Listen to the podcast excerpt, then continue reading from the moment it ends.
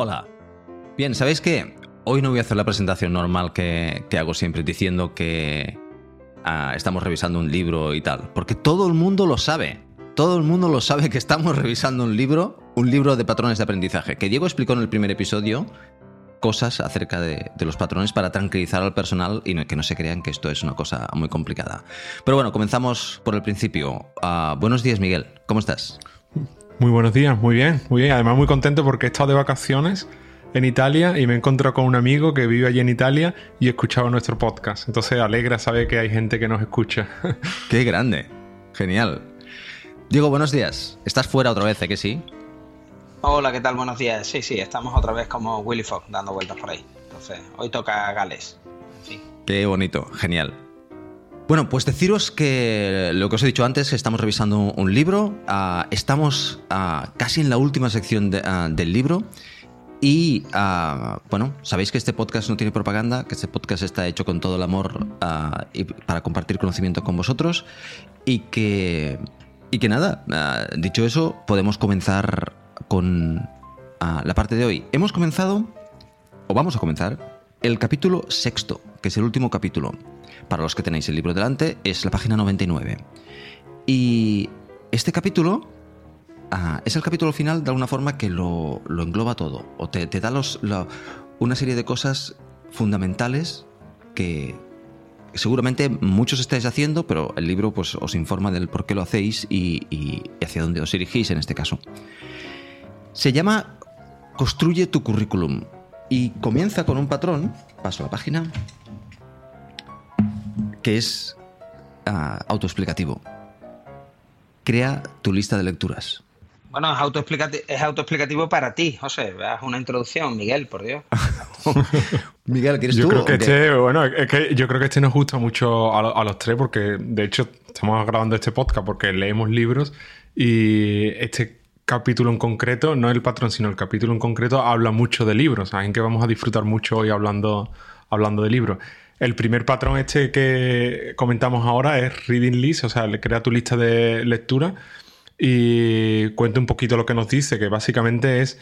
Eh, intenta crear una lista donde vayas añadiendo todos los libros que quieres leer eh, después del que estás leyendo ahora, todos los libros que te vayas encontrando durante recomendaciones o el que te recomiende tu mentor o el que te recomiende tu compañero de trabajo, para una vez que termines el que estás leyendo ahora mismo, tienes el siguiente ya, el siguiente ya preparado. Yo seguro, sé que aquí los que estamos hoy en el podcast, todos tenemos esa release en algún sitio, si no es en, internet, en nuestra eh, aplicación de notas. ¿Qué me contáis? Sí, la idea. Yo de hecho comencé a a hacer aplicar esto Ah, no hace mucho, ah, creo que en el 2013 o 2014, ah, porque lo cierto es que te olvidas de los libros que has leído. hay, algunos que los tienes de forma física y entonces pues estos no te olvidas porque están ahí en la estantería y dices, ah, esto es interesante por aquello y además tomas tus notas dentro, cosas que hemos hablado ya al respecto. Pero te olvidas de los libros que, has leído y, eh, y, es bueno tener una lista donde se ponga los libros que, que vas leyendo y a ser posible tus notas y este tipo de cosas. Yo en mi caso la tengo pública y se puede ver en, mi página web todas las lo que voy leyendo ah, y escuchando, porque muchos, como ya sabéis, no solo leo libros, sino que los escucho y cuando es posible o cuando tiene sentido. Y, ven, la, idea es controlar los libros que has leído, porque tenemos que leer libros tantos como podamos y disfrutar de ello tantos como sea posible. Y por lo tanto es bueno tener una lista de lo que vas avanzando, porque al cabo de los años acabas leyendo un montón de libros. Y bueno, pues tenerlos listados, que, es, que parece lo lógico. Tú también lo tienes, Diego, ¿no? Eh, bueno, mm, yo el tema de los libros, yo para empezar, me confieso, soy incapaz de escuchar audiolibros, no, o sea, la cabeza se me va. Entonces yo no soy capaz de, de escuchar audiolibros y cuando leo información en digital, en PDF, eh, es como para un consumo rápido. Yo para hacer una lectura reflexiva, o sea, para disfrutar un poco leyendo el libro y de verdad enterarme, yo lo necesito en papel. Probablemente porque, yo sé, yo estudié con libros en papel, ¿no? Y ya son cosas de señor mayor. Yo necesito mi libro en papel, ¿no? Entonces, yo realmente no tengo lista de lectura. Lo, tengo una lista de lectura, dos listas de lectura física. Una para mis libros así de personales, de entretenimiento, que no son de trabajo, y otra para los libros de trabajo. Y básicamente son dos montones. O sea, yo tengo dos torres de libros y lo que voy haciendo es que voy leyendo el que está, el que está encima. Entonces, la prioridad es simplemente que voy, voy moviendo los libros en esa torre de libros que tengo y, nada, cuando termino uno, pues cojo el siguiente. es un poco, es un poco triste porque mm, no tomo notas, o sea, lo cual mal, porque después se te olvidan cosas interesantes de los libros. Ahora sí he empezado a tomar algunas notas de un libro que estaba leyendo, sobre todo citas así que me han llamado la atención y tal, ¿no? Eh, eso sí empezó a hacerlo ahora. Pero lo estoy haciendo también de manera analógica, lo estoy haciendo en papel. No lo estoy haciendo mm, porque, no sé, como me siento con el papel, me da como. Me apetece más hacerlo en papel. Entonces, bueno, también está bien, así vemos diferentes alternativas, ¿no? Tú, por ejemplo, yo sé que tú tienes una lista en Goodreads, ¿no? Lo tienes por ahí en, internet para que para compartirlo fácil. Eh, yo en mi caso estoy tendiendo a hacer lo de los libros todo en analógico y lo de las montañas de libros en, no sé, en embrutecido, no sé cómo llamarlo, porque eso ya no es ni, analógico. De hecho, la, dices que es triste, yo considero que no. Los libros en físico son mucho mejor que los audiobooks, para mí. Eh, eso cada uno lo que pasa. los audiobooks lo que pasa es que son convenientes. Ah, lo explico. Yo cuando leo libros técnicos, los leo físicos. O sea, este libro, por ejemplo, que estamos, es físico, lo tengo físicamente y lo leo físicamente. Libros de, de, programación, libros de arquitectura, libros, todo esto lo leo físicamente porque es lo que me gusta y me los compro. Pero después hay un montón de libros que me gusta leer que posiblemente tienen. Me gustan, por ejemplo, mucho los temas de psicología, los temas de de métodos de aprendizaje, los temas. Esto se me hace bastante ligero en un audiobook, entonces, entonces tengo mi colección de audiobooks que, eh, para escuchar estos libros, pero físicamente es mucho mejor. Yo tomo muchas notas, cuando tengo el libro físico, tomo muchas notas en el libro. Yo no sé por qué, pero a mí de pequeño me, enseñaron que, los libros no se escriben. Y es falso. Los libros se escriben. Y mucho. Quiero decir, yo escribo en mis libros. Y quedan completamente llenos de, comentarios y de apuntes y de notas y de flechas y de dibujitos a veces. Lo que sea. Me es igual. Es mi libro y por lo tanto lo escribo. Lo que tienes que hacer ahora eso es eh, escanearlos y publicarlos, tío, venderlos. Lo digo porque yo tengo en, casa de mis padres hay una edición de estas del, del Príncipe de Maquiavelo pero hay una edición que está anotada por Napoleón Bonaparte. Toma ya. Con lo cual es doblemente, es doblemente interesante, porque eso o sea, lo podéis buscar por ahí, porque hay una edición que Napoleón se leyó el libro y empezó a tomar notas, ¿no? Y es la edición anotada por Napoleón. Entonces, eso, tú haz la, ¿no? el libro de programar en Ruby con no sé qué, anotado por José Lobato. Con la letra tan fea que tengo y los garabatos que hago, me parece que no vendería mucho. Pero bueno, no, tienes que, no tienes que publicar el manuscrito. O sea, ah, vale, vale. puede ser. Ok, la anotación. Pues, pues eso es lo que yo sigo, los libros físicos. Y además, perdona, Diego, pero la montaña que tú tienes, eh, creo que es genial. Tener una montaña física que veas físicamente por dónde vas y poderlos ordenar a, Em, yo lo considero genial. Una cosa que yo tengo en, Goodreads, y también lo tengo en mi página web, por cierto, lo tengo en Goodreads porque me, es conveniente, pero también lo tengo en mi, en mi página web como un bookshelf, es una lista de los 20 libros que voy a leer, los siguientes 20 libros que voy a leer, ¿vale? Que no es mandatoria, quiero decir que a veces meto libros que no están en la lista porque me interesan en aquel momento o cualquier cosa, pero esos 20 libros que están ahí lo voy a leer. Y lo tengo limitado a 20 libros. Y eso es es una cosa que he hecho relativamente recientemente, en los últimos dos años creo, porque el tener una lista infinita de libros que tenía antes me daba mucha ansiedad. Quiero decir, que es como, ostras, es que no voy a acabar nunca. Entonces lo que he decidido es, lo limito a 20 libros. Y si hay un libro nuevo, de hecho creo que ahora hay menos de 20, si hay un libro nuevo que tiene que entrar, uno tiene que salir. Pero son 20 libros. Que 20 libros, si lo paras a pensar, Diego, son pues dos años mínimo de lectura. O sea que... Claro, pero veo que yo creo que los tres que estamos aquí somos maestros en el antiguo arte japonés del tsundoku, que es el, arte de comprar libros que no vas a leer.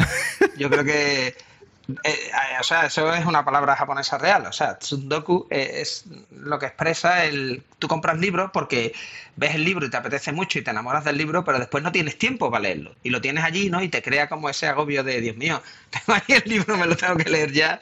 Pero claro, la torre sigue creciendo porque a lo mejor tus intereses cambian o lo, vas moviendo o dices, oh, ahora me apetece un libro, fu, este es muy gordo. Lo voy a poner, lo voy a poner más para abajo, voy a coger uno más finito, ¿no? Para, que sea esto más, más fácil. Y al final hay, libros, también es una metáfora de, de dentro de los sistemas de colas, ¿no? Eh, claro, tú podías coger, hay, hay, una estrategia que es shortest job first, ¿no? Tú empiezas siempre por el trabajo más corto, ¿no? Para que te dé tiempo a terminarlo. Y empiezas por el libro más finito y al final esa estrategia tenía un problema que era la muerte por inanición de algunas tareas y eso le pasa a algunos libros de estos que son muy gordos o ahora mismo te resultan más ásperos y se van quedando al final de la pila y mueren por inanición, nunca llegan, nunca ¿sabes? arriba de la pila, nunca, ¿sabes? O sea, nunca consiguen CPU, ¿no? esa, esa, tarea nunca consigue CPU, entonces eso, no, sé si a ti también tú tienes también este problema, Miguel, el Bueno, la, la cuestión es que pasa que muchas veces es el momento apropiado de leer el libro y ese momento a lo mejor pasa por el motivo que sea, porque has leído varios libros que ya cubren el tema ese y al final se te queda el libro en la, en la lista de lectura o en, la estantería real sin leerlo porque quizás ya has perdido el interés. El, el patrón este comentan algo muy interesante que es que es muy importante leer el libro correcto en el momento correcto. Y eso a mí me pasa muchas veces que me he comprado un libro porque en ese momento necesitaba mucho o tenía mucha inquietud de aprender un tema concreto, he seguido leyendo otros libros o leyendo algo por internet y cuando llega el momento de, venga, ahora me toca leer este libro, ya he perdido el interés por por el libro en concreto. Entonces, el mantener la lista actualizada me ha gustado mucho de lo que ha comentado José porque es una forma de decir realmente, es decir, de, repensar si la lista de, siguientes libros sigue teniendo sentido tenerla ahí o tienes que modificarla y cambiar, eh, quitar un libro y poner otro. Cierto, eso, eh, lo que estás diciendo, Miguel, eh, creo que es fundamental. A mí también me ha pasado. No sé, eh, voy a leer un libro sobre. Esto me ha pasado exactamente. Un libro sobre Combine porque quiero ver cómo se parece a RX. Me leí el libro de Combine y no he vuelto a utilizar Combine en los últimos dos años. Bueno, pues eso, esa lectura me fue una lectura de conocimiento general, pero realmente no aplicada, porque ahora lo tengo que volver a leer si, cuando vuelvo a utilizar Combine en, en serio pero si, me, si tengo una aplicación de Combine y me dedico las primeras dos semanas a leerme el libro y después aplico Combine, pues evidentemente le saco, mucho más beneficio al libro. Y eso creo que aprendes de eso y, dices, bueno, es que eso no lo tengo que hacer. Ya sé que no lo tengo que hacer, que solo leo los libros técnicos cuando realmente tengo un interés importante en, en eso. Ahora tengo un interés importante en arquitectura de software. No sé por qué, no sé exactamente por qué me ha venido, pero los dos últimos libros que me he leído son de arquitectura y creo que en la, lista tengo un par más de arquitectura de software. No arquitectura de iOS en general, sino arquitectura de software en general y conceptos básicos de arquitectura de software con ISANs y todo este tipo de cosas. Bueno, pues eso es lo que estoy leyendo ahora por interés propio. Y con que hay un interés propio, pues es el momento. Y es el momento de pillarse los dos o tres libros que tenía de arquitectura, subirlos en la, en la lista y leérmelos. O sea, ese reshuffling que tú haces, Diego, creo que es muy inteligente, que se tiene que hacer y que se debe hacer.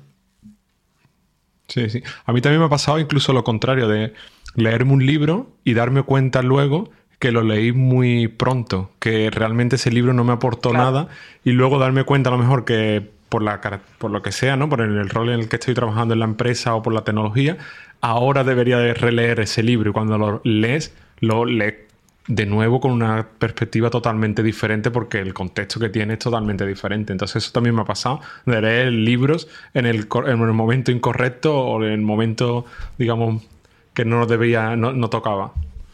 Yo, yo, creo que eso va, va a enganchar con un patrón que viene después, ¿no? Que es los clásicos, ¿no? Eh, y hay un, yo creo que tenemos como una manía, aparte, José decía, no hay que, ¿no? En los libros tenemos como la manía de que no se puede escribir, ¿no? Al contrario, hay que anotarlos, ¿no? Yo creo que tenemos una segunda manía y es que los libros se leen una vez.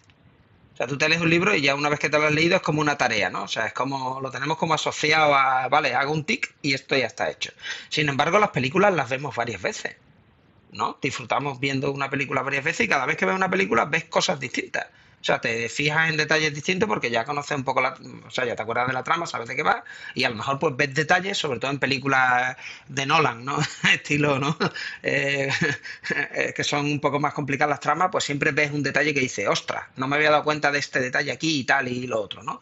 Con los libros yo creo que pasa lo mismo. Si los relees, la segunda vez es como, y sobre todo si has anotado la primera, es como, uh, pues de, esta, de esto no me di cuenta. Y es simplemente porque tú has seguido evolucionando, has seguido aprendiendo de otros sitios, incluyendo otros libros, y cuando vuelves a ese libro, ves cosas que no estabas preparado para ver la primera vez, simplemente es que no las podías ver, porque no sabías de esta otra cosa. Y dices, ah, es que esto aquí realmente lo que estaba diciendo es tal cosa. Entonces, yo también soy, un, o sea, un creyente de que los libros a veces hay que releerlos. Así que, sí. Eh, bueno, pues. De hecho, Goodreads, y yo lo tengo también en mi página web, tengo una anotación para decir las lecturas que he hecho. Quiero decir que tú ves un por dos, significa que me lo he leído dos veces. Y en, Goodreads te traza además las, las, fechas en las cuales los has leído. Hay algunos que los leo completamente, pero hay otros que leo capítulos que me interesan. Ah, o sea, yo tengo, por ejemplo, la Biblia, una Biblia de, iOS, que es de UIKit, que es la, que utilizo para, recordarme cosas que no utilizo cada día de, de. Y a veces cuando sé que tengo que trabajar con Collection View y hace días que no trabajo con un Collection View, pues voy y me releo ese capítulo que me cuesta un par de horas, pero que me refresca un montón de conceptos que ah, tenías un poquitín estancados de, de UIKit. Y ese es el libro, es este tocho que te... Ah, eso es un audiobook. es este tocho que tengo aquí. ah, sí, suena, suena. Sí, es el clásico de Matt Newberg, que es eh, el de iOS 14. Bueno, pues este libro, pues eso, uh, cuando quiero refrescar algún concepto, pum, me cojo y me, y me lo leo y, y, ya está. Para los oyentes, audiodescripción. Eh, José ha levantado lo que era antiguamente como una guía de teléfonos, pero unida a las páginas amarillas. O sea, pero todo en un libro. O sea, es como. Exactamente. Es como.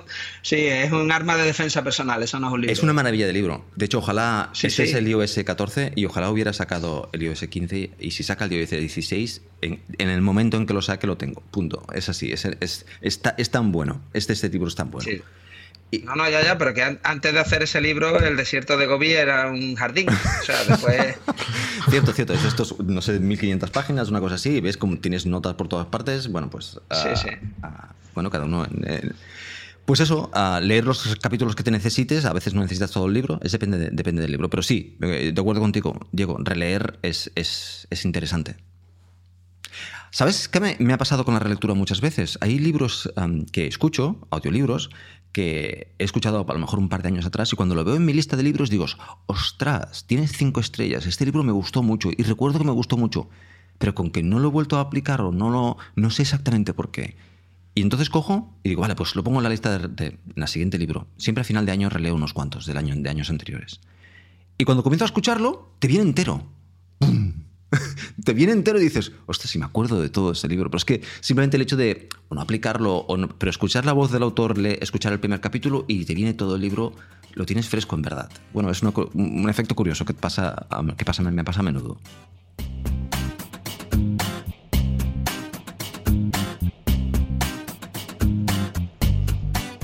Bueno, entonces vosotros estáis aplicando el siguiente patrón, que sería lee, ¿no? lee constantemente, o lee, ¿no? Este, entonces, ¿vosotros cómo leéis constantemente? O sea, ¿cómo aplicáis el patrón este de estar siempre leyendo? Bueno, yo, una cosa que ha comentado antes José, que es que eh, no solo lee libros, sino que escucha libros, y eso es algo que hice yo empecé a hacer desde hace unos dos años, que cambió mi vida cuando tuve a, mi, a mi hija. Y es verdad que el tiempo que tienes es más reducido muchas veces, pero hay muchas veces que eh, sales a pasear o haces otras tareas que antes no hacías. Y me funcionó muy bien el ponerme algún audiolibro mientras hacía, bueno, por lo típico, el paseo por la calle o el llevar a, la, pequeña a otro sitio, tal, siempre iba con el audiolibro y es verdad que empecé a usarlo, o sea, empecé a consumir más libros escuchándolo y es verdad que no es todavía mi primera, digamos, forma de leer libros, sigo leyendo libros, eh, leyéndolos básicamente, pero es algo que hace también que lo que dice José, ¿no? Que eh, tienes como otra fuente en otros momentos donde antes no podías leer y estás escuchando algo interesante. Pero también tengo que decir que cuando leo el libro eh, se me quedan mejor los conceptos porque tengo la forma de pausar, tomar alguna nota algunas veces o poner un, eh, digamos un, post-it en la parte del libro donde estoy leyendo porque quiero que esto me quede para el futuro, porque quiero, no sé, aplicarlo de alguna forma u otra entonces esa es la forma en la que casi que, bueno, sigo leyendo constantemente. Sí, eh, estoy, eh, lo que dices es cierto. Y lo noto yo cuando leo un libro de forma física, ah, se me quedan mejor los conceptos que si lo leo de forma audio. Y hago lo mismo, cuando voy a caminar, me voy a andar, ah, voy a buscar a los niños, voy a hacer cualquier cosa al súper, yo tengo los auriculares siempre. De hecho, casi que cada día escucho menos podcast y escucho más audiolibro. Pero hay una cosa que también he hecho. Estos dos libros que os estoy mostrando aquí son uh, Scrum Mastery y Product Mastery. Estos dos libros los compré como audiolibros y los leí y los escuché. Y me gustaron mucho. Entonces decidí comprarme el, libro físico. Y la segunda lectura que he hecho del libro la he hecho en forma física. O sea que eso también me sirve, el, audiolibro también me sirve para descubrir a veces libros que te das cuenta que dices, mm, aquí sacaría mucho más provecho si esto lo hubiera leído de forma física. Y entonces voy y me lo compro de forma física. Y bueno, y no me los he leído enteros. Me he leído los capítulos que más me interesaban en físico y he tomado las notas aquí. Bueno, pues ese es otro acercamiento que se puede, se puede tener. Diego, preguntabas una cosa, y es que cómo hacemos para leer constantemente, ¿no? dos conversaciones me gustaría tener aquí. Una es el tema audiolibros, libros, blogs y otro tipo de cosas, porque parece que a mucha gente le resulta más fácil leer un blog y ese tipo de cosas. Y otra es cuándo, ¿no? Ah, comienzo por la segunda. Mi, bueno, como, siempre, los hábitos, ¿no? Escoger los hábitos. Tengo audiolibros a la mano siempre para, para salir y de hecho hoy estoy nervioso porque me ha, acabado el último, eh, me ha acabado el último que estaba escuchando y ya tengo que cogerme el siguiente para tenerlo preparado para cuando salga a hacer cualquier cosa quiero tener el audiolibro preparado, ¿no? Ah, y la forma física, pues lo mismo, tienes que tener un momento y un espacio. En mi caso, yo es cuando me, me voy a dormir, cuando me pongo en la cama, yo hay una hora para leer. Esa, para mí, en casa no vemos la tele, pues lo, que hacemos es leer. Bueno, pues es una hora que es para mí para leer. Y esa es mi hora de leer. Y ahí es cuando yo leo. A veces, en un capítulo anterior hablamos también de que ah, la primera hora de la mañana la dedico a estudiar. Pues a veces esa hora de estudio es hora de lectura. Porque lo que estoy estudiando eh, lo tengo que leer y por lo tanto también se convierte en hora de lectura. Y esos son los dos puntos para mí que son mis puntos de anclaje para, leer. Eso no pasa, por ejemplo, los fines de semana, porque los fines de semana hacemos otras cosas y entonces no hay lectura. Pero de lunes a, jueves, podríamos decir, e, esos son mis, puntos anclajes de lectura. Si yo no tuviera eso, yo no leería, porque es que no, durante el día no encuentras el sitio. Estos puntos de anclaje son los puntos que me dan a mí para leer. ¿Cómo lo hacéis vosotros? Es curioso porque esto que dice es que no hay tiempo. Realmente el tiempo tenemos el mismo, lo que pasa es que hay más cosas ¿no? Hay más cosas que, hacer, ¿no? Yo escuché una vez a un ex convicto eh, que comentaba una cosa super, que me pareció súper curiosa y era que lo único que echaba de menos en la cárcel era el de no estar en la cárcel, era el tiempo para leer. Que, o sea, que todo lo demás lo odiaba, ¿no? Pero que ahora que había salido, ¿no? No tenía tanto tiempo para leer y que eso sí lo echaba de menos, ¿no? Y dices tú, hay que tiene narices, ¿no? La cosa, ¿no? uno, uno nunca está contento con, con, lo que tiene, ¿no? Pero es curioso, ¿no? Entonces yo, mm, una cosa que haría, lo primero es, pues lo digo porque aquí da la impresión de que somos ahora mismo el club de los gafapastas, ¿no? No, es que yo leo todos los días y no sé qué, no sé cuánto, y me pongo de perfil y tengo la montaña de los libros y tal y cual, ¿no? Eh, si no tienes demasiado tiempo para leer, con que te leas un libro al año, si antes no te has leído ninguno, pues ya estás, tienes uno al año. Entonces, en 10 años, pues tienes 10 si eres capaz de leerte tres libros al año, pues son tres libros al año. Oye, es que tres, tres buenos libros al año, digo, de, esto o de lo que sea, oye, pues es mejor que cero libros al año.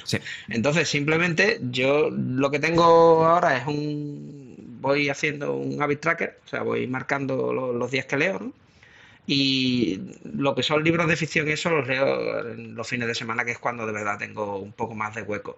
Y el resto del tiempo, pues entre estudiar eh, estudiar o, leer algún libro de trabajo, pues yo lo hago siempre casi al principio de la mañana. Más que nada por como yo tengo organizado ahora mismo mi trabajo, porque como siempre hay reuniones con Estados Unidos y al final siempre me lían hasta las 7, a las 8 de la noche, pues digo, bueno, ¿para qué me empezar a las 8? no voy a estar de 8 a 9, ¿no? O de 8 a 8. No tiene sentido. Entonces lo que hago es mis cosas, las hago ahora por la mañana y así pues aprovecho el tiempo. No sé vosotros cómo os habéis organizado, pero el caso es buscarte el hueco, porque el tiempo sí lo tienes. El tema es quitarte de algo durante media hora al día y disfrutar, que no sea una obligación, porque al principio vas a sufrir. O sea, esto es como cuando uno empieza a hacer deporte, cuando uno empieza a hacer cualquier cosa que tú sabes. O sea, tu cerebro, yo no sé por qué, las cosas que son beneficiosas para ti, odia hacerlas. O sea, comer bien, sabes que es bueno para ti, pues esto no quiero que lo hagas. Eh, hacer deporte, bueno para ti, mm, uh, doloroso. Leer libros, es bueno para ti, vas a ganar más dinero a lo mejor porque vas a encontrar un mejor trabajo, no lo hagas. Entonces, nuestro cerebro que no, nos quiere como sabotear, ¿no? Entonces, al principio igual te tienes que esforzar un poquito a leer todas las mañanas, media hora, lo que sea, o sea, quitarte de en medio, incluso vas a sentir como ansiedad de, ay, que no estoy programando, no estoy trabajando, ¿no? Es como la sensación de no estoy haciendo algo productivo cuando es al contrario. Si estás leyendo un libro relacionado con tu trabajo y realmente va a impactar en la calidad de tu trabajo, te estás mejorando como profesional y va a ser súper productivo. Entonces, no sé cómo lo haces tú, Miguel. Totalmente, sí. Es que yo creo que si no tienes el hábito de, leer, tienes que, digamos, marcar en tu calendario o marcar en tu forma de organizarte tu día una hora donde vas a leer o sea, es que la, eh, al fin y al cabo, con los ejemplos que has puesto de hacer deporte y tal, siempre lo que funciona es me apunto al gimnasio y sé que, por ejemplo, voy con alguien y sé que a las 6 de la tarde alguien me está esperando en el gimnasio. Al fin y al cabo es crearte ese hueco en tu día, en, tu planificación y decir voy aquí a leer. Porque es verdad que es doloroso al principio si no tienes ese hábito, porque a mí me pasó eh, cuando estaba, por ejemplo, en la universidad, pues no leía fuera de lo que tenía que leer para la universidad, lógicamente, pero no tenía afición de lectura, por ejemplo, de ciencia ficción o de otros, otros géneros, ¿no? Y es verdad que cuando ya te creas ese hábito de, vale, me pongo todas las noches o todas las mañanas, en el momento que a ti mejor te venga. Ya empieza a ser menos doloroso y es cuando empiezas a disfrutar incluso la, velocidad con la que se lee el libro. Al principio yo recuerdo que me leía dos páginas y tenía que volver a releerla porque no, perdía la concentración y tienes que volver a leer de nuevo porque no me estaba enterando de nada hasta que, bueno, hasta que coges el hábito de leer y de entender lo que estás leyendo. Aparte, yo recomendaría este súper truco, ¿vale? Imagínate que tú estás dedicándole un tiempo a ver las noticias, ¿no? En la televisión o estás viendo, yo qué sé, cualquiera de los programas estos, lo que la gente se está gritando en la televisión. Yo es que se me rompió la, antena de la, de la, tele y no la arreglé. Entonces mm, fue como la excusa para, ups, no se ve la tele, pero no porque, o sea, no fue una decisión tampoco consciente. Cada vez veíamos menos tele, se rompió y digo, pues esto lo va a arreglar un guardia civil con picote. O sea, yo esto yo no, no lo arreglo porque paso, ¿no? Entonces ya todo es internet, Netflix, cosas de estas. Bueno, en fin, a lo que voy. Imagínate que tú estás viendo eh, cualquier o, las noticias de la tele o un programa de estos en el que la gente se grita. Cuando termina, apaga la tele y fíjate en cómo te sientes. ¿Te sientes mejor, más feliz? ¿Te sientes que como que has ocupado el tiempo de una manera mejor? ¿Te, llena realmente? O sea, ¿realmente te ha entretenido tanto como ir al cine, o ir a un concierto de música, o irte por ahí a dar un paseo por un bosque? O sea, ¿realmente es tan guay el ver a gente gritándose en un, en un plato de televisión? Y ahora lee un libro, lee un poquito. Y cuando lleves media hora, lo mismo, apaga el libro y, ahora cómo me siento. Y ya está, ya estás enganchado. O sea, simplemente es eso. O sea, cuando te das cuenta, yo, hice dieta de información, no, yo es que no, no veo, no escucho noticias porque llegaba un momento en el que me sentía mal. O sea, yo me sentía mal, me enfadaba, me sentía mal. Y digo yo, ¿yo por qué tengo que, estar cabreado con, un televisor? O sea, ya está, esto está hecho para mantenerte cabreado, entonces pues hago otras cosas. Y de hecho, desde que, desde que haces eso, todo el mundo que yo conozco que lo hace, pues resulta que tiene una mejor vida, porque no pierdes el tiempo. O sea, son cosas que están más allá de tu ámbito de control, no las puedes cambiar. Entonces, como no las puedes cambiar, ¿para qué te vas a enfadar con ellas? Entonces, bueno, en fin, simplemente que yo recomendaría, si os da un poco de pereza, usar ese truco. O sea, de las cosas que estoy haciendo ahora que en teoría me entretienen, realmente me aportan tanto, o sea, me lo he pasado tan bien, a lo mejor, viendo tres horas vídeos de TikTok, o sea, me lo he pasado, pero no veas que esto es mañana otras cuatro horas, porque es que no puedo dejar de ver los vídeos porque es una maravilla. O es simplemente dopamina ahí que te estás metiendo en vena. Sí, es exactamente eso. Bueno, de hecho, ah, además el, la satisfacción de cuando has cogido un libro y lo acabas y lo has disfrutado, a, mí personalmente mm, me da muchas, mm, me satisface mucho, me llena mucho y por lo tanto ese es otro de los motivos, ¿no? El hecho de que cuando acabas no es para mí, cada uno es un diferente, ¿vale? Para aquí no es lo mismo que acabar una serie. Es para mí acabar un libro es es genial.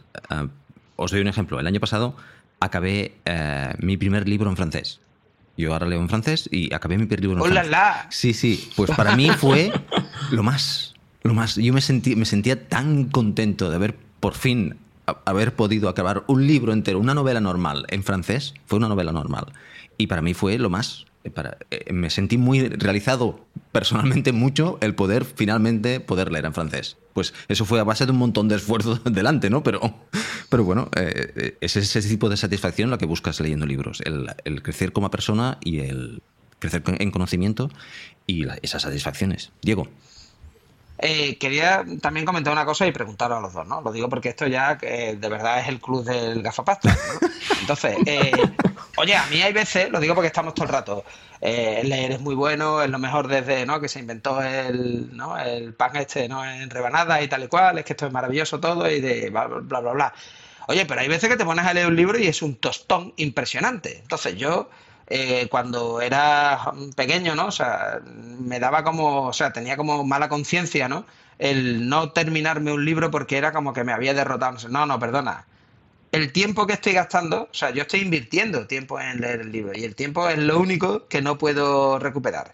Entonces, si un libro es un rollo, yo no sé vosotros, pero yo cojo y digo, o esto mejora o, va al, montón de la desaparición. O sea, porque esto si es un rollo, lo marco como rollo alucinante, ¿no? Y nunca más lo leo. Y no me siento mal. O sea, quiero decir, porque igual hay gente que dice, oh, es que tal y cual. No sé vosotros cómo procesáis el. o si abandonáis libros o si alguna vez habéis dicho, me he puesto a leerme este libro de XML porque pensé que era una buena idea, pero me parece a mí que no. Esto de las hojas de estilo XLST no era una buena idea ponerme a leerlo ahora. Totalmente, sí. Sí, sí, además yo uso mucho Kindle para, leer libros y una de las cosas que hago es que me descargo el capítulo este de, prueba o como se dice, ¿no? Como el primero por, para probar si te gusta el libro. Y es verdad que me he leído muchos capítulos de prueba que no me han terminado de enganchar. Quizás también puedes cometer el error de que él te empiece a enganchar o te empiece a gustar, a motivar el libro en el segundo o en el tercer capítulo, pero es verdad que cuando no terminas de verle el interés al libro, mejor abortar y, ver qué es lo que más te interesa leer en ese momento. Sí, porque vamos, si, si, te guías, si te guías por el primer capítulo del Señor de los Anillos, que es un estudio sociológico de cómo los de cómo los medianos estos se hacen regalitos y cómo pasa aquí, que si las puertas redondas y no sé cuánto. Y tío, aquí cuando sale un dragón que se los coma todos, o sea, es, es como un rollo impresionante, ¿no? El principio es, hoy voy a montar una fiesta aquí de, cumpleaños y tú, por, que aparezca aquí Rambo y los mate a todos, o sea, que pase algo, o sea, que, yo quiero, quiero que suceda algo. Entonces es como tal, entonces sí es verdad, hay libros que tú los empiezas y necesitas eso, de tener mucha fe, ¿no? Y continuar leyéndolos porque dices tú, ostras, porque pero yo, por ejemplo, con El Señor de los Anillos no sabía que era bueno ni malo. O sea, cuando yo lo leí, mm, yo lo compré y en aquella época no había el hype que hay ahora, ni yo creo que lo leí en el 88 por ahí, 80, sí, o antes, 87 o por ahí. Entonces ahí no tenía yo referencias de lo que era el Señor. Yo creo que Disney ya había hecho una película horrorosa de dibujitos. Horrorosa. O sea, de, horrorosa eh, que yo ni había visto y ya está. Entonces, bueno, estoy comentando por ese en concreto porque ese para mí es como el paradigma de un libro que empieza fatal, se, construye una historia muy interesante y termina fatal. O sea, termina, o sea, el, el fin del Señor de los Anillos es el es el anticlímax. O sea, he terminado el libro, pero ahora te voy a meter otros 10 capítulos de historias aquí de la gente yéndose en barco al este y no sé qué rollo. Y, el, otro que vuelve a su casa, le da un abrazo a la suegra y tal. Es como, déjame en paz, esto se ha acabado ya, ¿no? Correcto. Yo hago lo mismo. Yo si el libro no me... Incluso a veces el siguiente, el siguiente patrón, que lo hablaremos ahora, mm, va de ese tema, pero a veces incluso sabemos, sabemos que es un libro aclamado, es un libro grande, y yo comienzo a leer y a mí no me va, pues acabo y acabe, apáganos. Apague y vámonos. Una cosa quería decir, yo he hablado antes de audiolibros. Yo soy suscriptor de Audible. Y Audible tiene un servicio que para mí es excelente, y es el hecho de que tú coges un libro, vas por créditos Tú coges un libro, el libro no te gusta, tú lo devuelves y no te dicen absolutamente nada. Y recuperas tu crédito. De hecho, tienes 365 días para, para devolverlo. Por lo tanto, yo escucho los tres primeros capítulos. A veces he escuchado medio libro y digo, esto es infumable, lo devuelvo y, me, recupero mi crédito para comprarme otro libro. ¿Vale? Quiero decir que este tipo de servicios ayudan en este tipo de cosas, ¿no? Que eh, esto es infumable, fuera. Eso también te ayuda a probar libros. Pues sí, yo me leí el de Four Hour Work Week, ¿no? El famoso este, ¿no? La semana laboral de cuatro horas. Me pareció interesante ¿no? Ciertas cosas del libro, me pareció menos. Y luego intenté escucharme el The Four Hour Chef, que es el, ¿no? Es como otro libro. Y llegó un punto en el que el tío decía que se había comprado un pollo crudo y no sé qué, y lo había hecho en el lavabo en el hotel no sé qué, y que ahí ya se había dado cuenta de lo buen chef que era, y dije yo, vale, tío, ok, hasta aquí. O sea, fin. Punto. Esto, esto no, no puedo más con este libro. Entonces, aunque hubo algunas cosas interesantes, pero bueno, básicamente era Pareto, ¿no? Que, que para ser medio hábil en algo, con aprender el 20% de ese algo ya lo va a usar 80% de las veces. Entonces, bueno, es lo de siempre.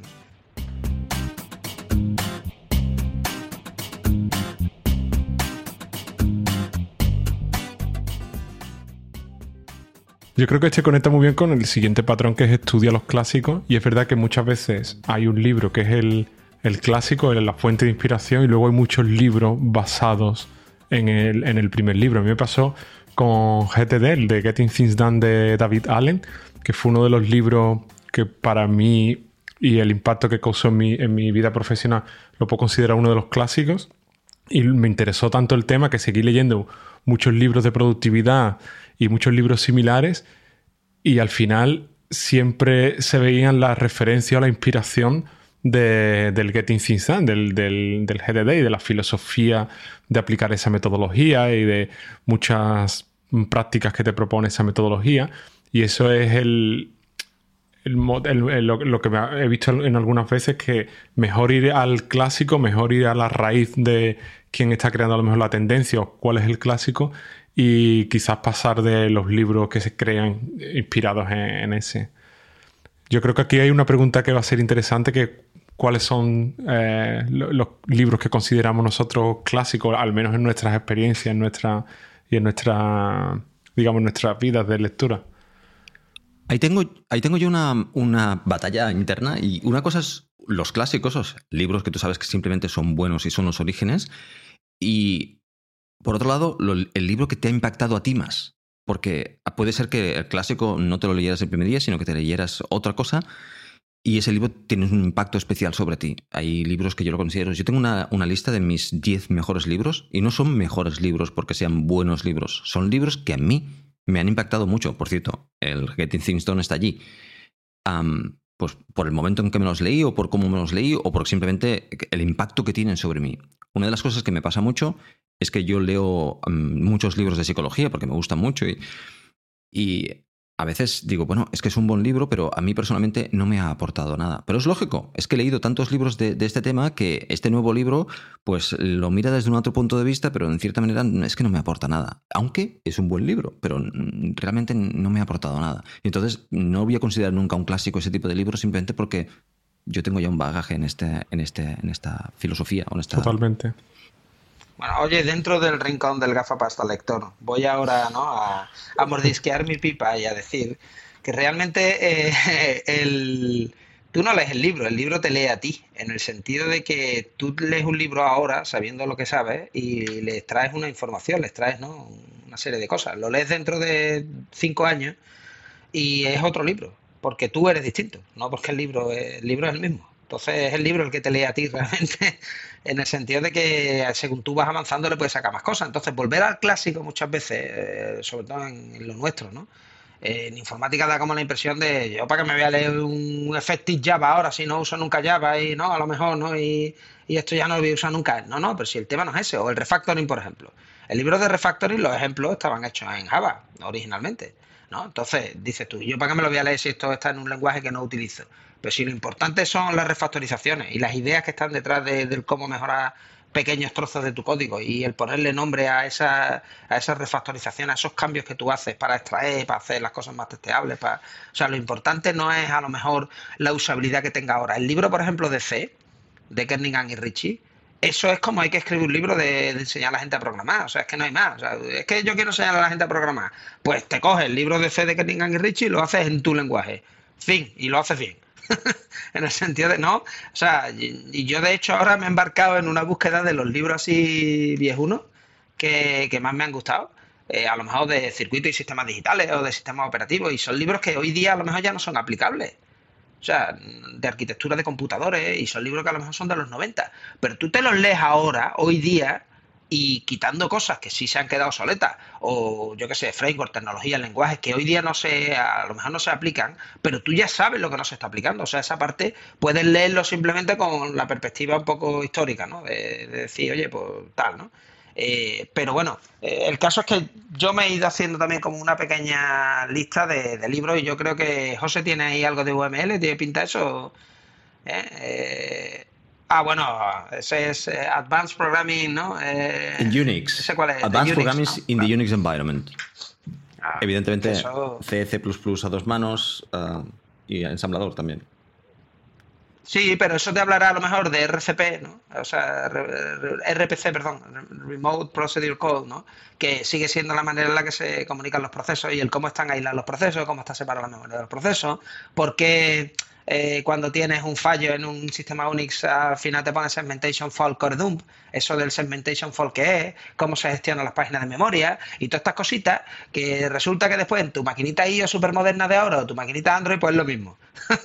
Entonces, eso no ha cambiado porque es como la base a lo mejor de, de lo mismo, ¿no? Entonces, mm, eso, que muchas veces decimos, uy, este libro tiene ya un año, qué antiguo, digo en lo nuestro, ¿no?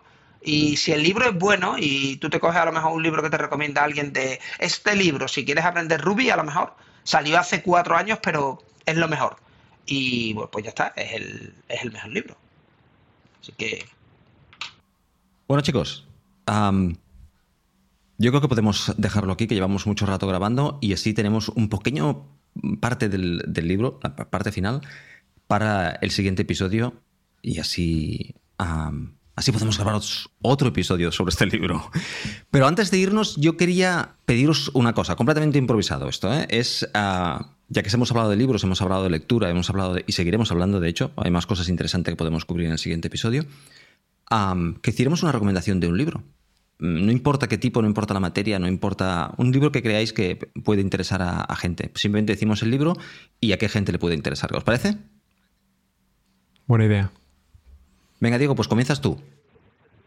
A ver, yo voy a recomendar un libro que me recomendaron que se llama The Big Bang y es de Simon Singh y te explica de una manera maravillosa y con una claridad espectacular eh, toda la historia, o sea, cómo ha ido avanzando lo que es la física hasta llegar a que la teoría del Big Bang se establezca. Es increíble lo bien que explica no solamente los fenómenos físicos, como yo que sé, desde la relatividad, relatividad especial o todas estas cosas te lo explica con un. O sea, es que lo, tienes que entender, no hay forma de no entenderlo, pero además te lo entrelaza con la vida de los científicos que van haciendo esos descubrimientos. Entonces, es un poco semi-libro de historia, libro de física sin fórmulas, o sea, sin, eh, sin del aparataje matemático. Y a mí, a mí me ha encantado, porque te das cuenta que muchos de los científicos, ¿no? Que uno piensa siempre que son como los de la serie de Big Bang, ¿no? Y tal, después no, después eran unos fuckers que estaban todo el día en duelos, borrachos por ahí en castillos, montando unas fiestas que no veas, ¿sabes? O sea, eh, muchos de ellos eran que sí, campeones de atletismo de tal. Entonces, uno tiene la idea del científico siempre, como el endeblito que está ahí, ¿no? En un rincón no sé cuánto, y después te das cuenta que algunos eran, bueno, como los escritores a lo mejor en el Renacimiento, ¿no? A fin de cuentas, Cervantes volvió de Lepanto, que eso, se quedó manco porque estaba en una guerra. O sea, no sé. ¿Y tú, Miguel, cuál tienes? Pues yo voy a recomendar eh, un libro que me he leído hace un par de meses y la verdad que casi creo que va a ser el favorito mío de este año, y es el The Cultural Map, eh, el mapa cultural, podríamos traducirlo, de Eric Meyer. Y me ha gustado mucho porque trabajo, yo, yo soy de España, pero estoy viviendo en Alemania y trabajo por una empresa de Estados Unidos.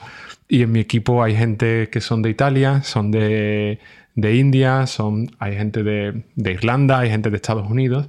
Entonces, el libro este te explica todo el, contexto cultural que tiene cada cultura para entender cómo piensan las diferentes personas de diferentes culturas, cómo esperan que un líder actúe sobre ellos y cómo básicamente trabajar con ellos. Entonces, eh, pongo un ejemplo como alguien que espera de un jefe o de un líder que le dé instrucciones claras y que le diga qué tiene que hacer sin cuestionarse algo y como en otras culturas esperan que el líder simplemente le diga por dónde tienes que ir y van a cuestionar todo lo que diga ese líder. Le va a preguntar, bueno, ¿y por qué necesitamos hacer esto?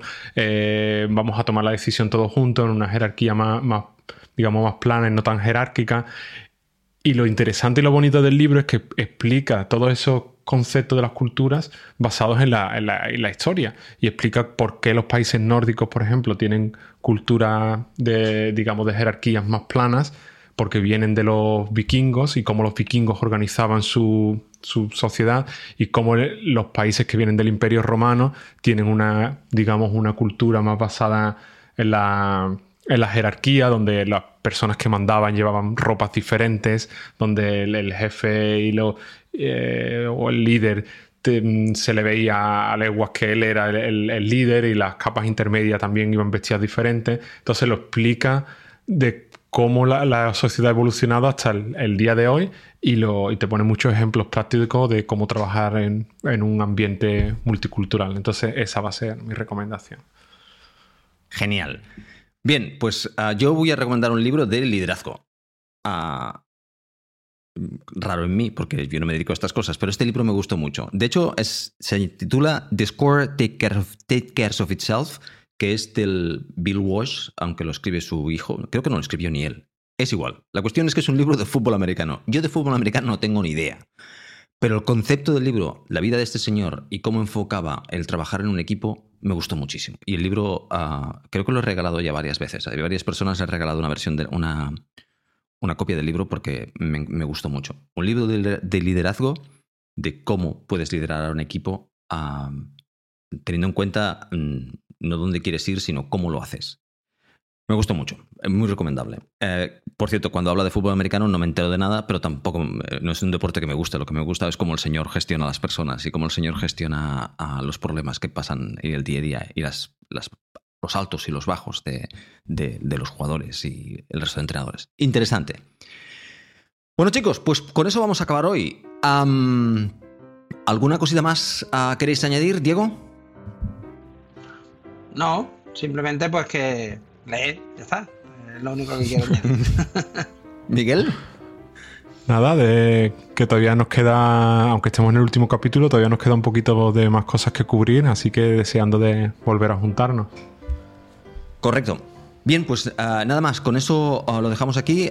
Con ganas de seguir, eh, es como si este episodio se hubiera quedado pequeño, ah, se hubiera quedado corto, porque hay mucha más materia que podemos hablar acerca de este tema y creo que la traca final del próximo episodio va a ser interesante.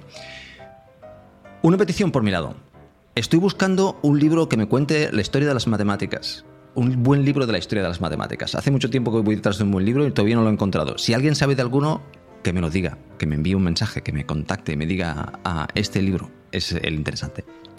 Yo sigo mi búsqueda.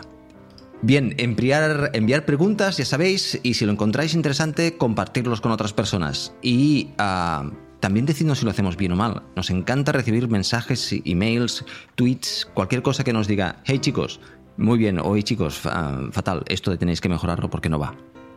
Y bueno, eso es todo amigos. Diego, que pases una buena semana. Muchas gracias, lo intentaremos. Ah, por cierto, por cierto, antes de irnos tenemos que decir que Diego habla mañana en la conferencia en Gales. Diego, ¿cierto? Sí, bueno, mañana doy una charlita aquí en iOS UK, pero lo importante para mí es que ya que estoy aquí, pues estás con la comunidad, aprendes, sobre todo, yo voy a ir a todas las charlas, todos los talleres, todas las cosas que hay.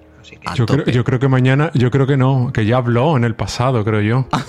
bien dicho, Miguel, bien dicho, tienes razón. Yo habló en el pasado, hace unos días. Ah, bueno, sí, sí es cierto. Cuando se escuche esto, es verdad, será en el pasado. Pues nada, Miguel, que pases una buena semana también. Igualmente, chicos. Cuidaros.